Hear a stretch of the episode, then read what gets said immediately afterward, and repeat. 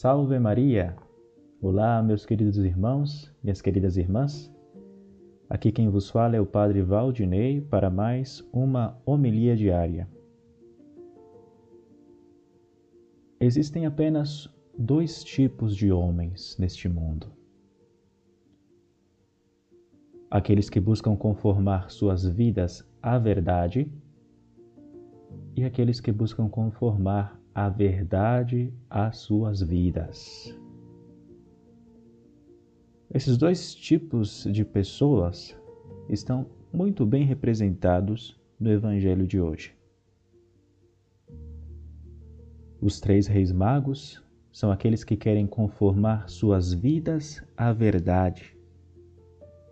Se perguntam sobre o plano de Deus para executá-lo, para pô-lo em prática.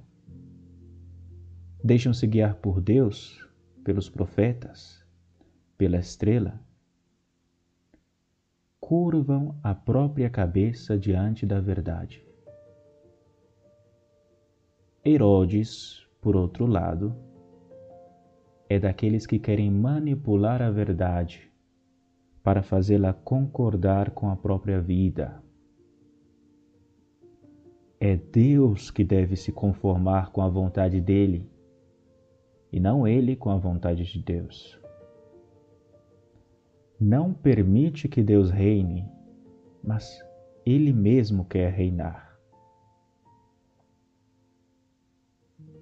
Não nos surpreende que o Evangelho nos diga que os magos provavam grande alegria, enquanto que Herodes estava profundamente perturbado, inquieto. A alegria interior, a paz, é o fruto de submeter-se humildemente a Deus de permitir que Deus decida, que Ele comande, que Ele reine.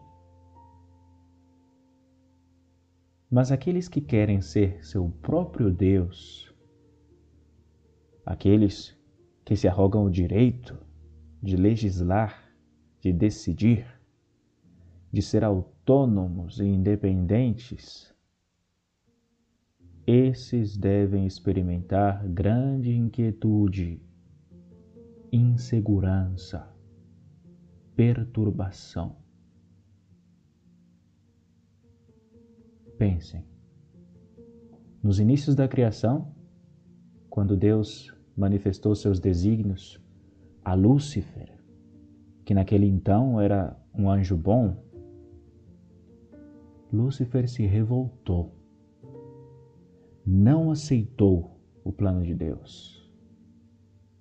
E bradou: Non serviam, não servirei, não me curvarei. Mas quando o anjo Gabriel manifestou a Maria o projeto divino,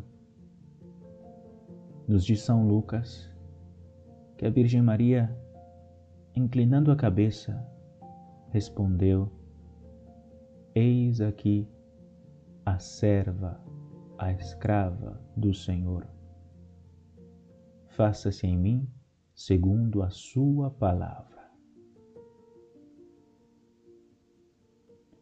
Todo homem deve decidir-se por uma dessas duas atitudes.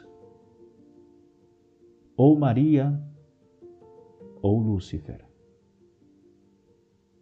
ou ser como os reis magos, ou ser como Herodes.